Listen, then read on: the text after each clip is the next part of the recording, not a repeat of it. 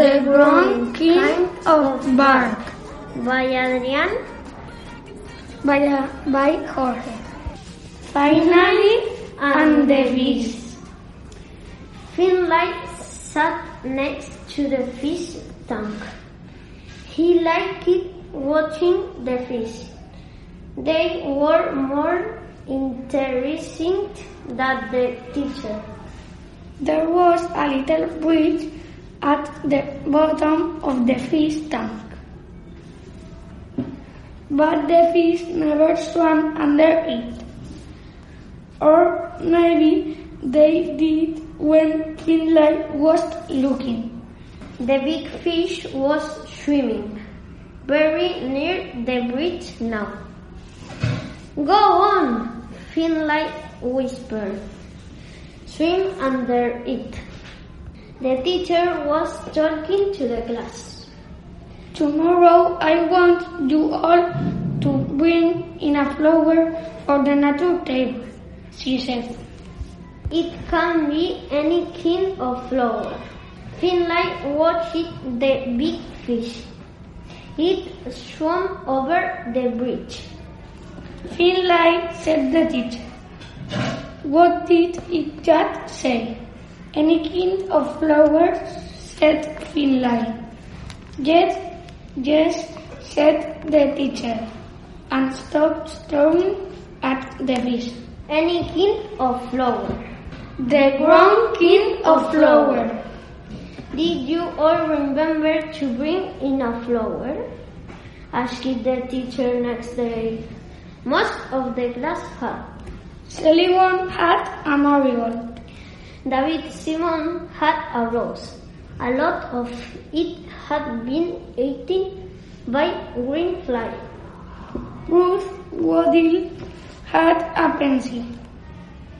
She had some extra flowers for the teacher too. It grew it myself.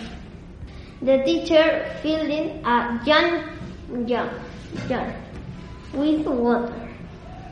She put in a, the natural table. Now I'll put your flowers in her, she said. Sally won't put in the marigold. What no Ruth?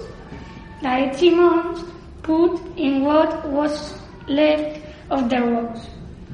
Ruth Waddell put in the pencil. Please, miss, she said. Look what Finlay doing. Miss, miss. The teacher looked at Finlay. He was pouring some white stuff out of a bag into the water. What are you doing, Finlay? asked the teacher. Putting my floor in the water, like you, said Miss, said Finlay. Hey, stop! What did I do, silly Finlay? That the wrong kind of flow, said the teacher. She had to change the water. Later on, Finlay was watching the fish again. The little one was swimming very near the bridge. Go on, whispered Finlay, swim under it. You can do it. The teacher was talking to the class. Tomorrow I want you all to bring in a note for the nature table, she said. It can be any kind of nut. Finlay watched the little fish.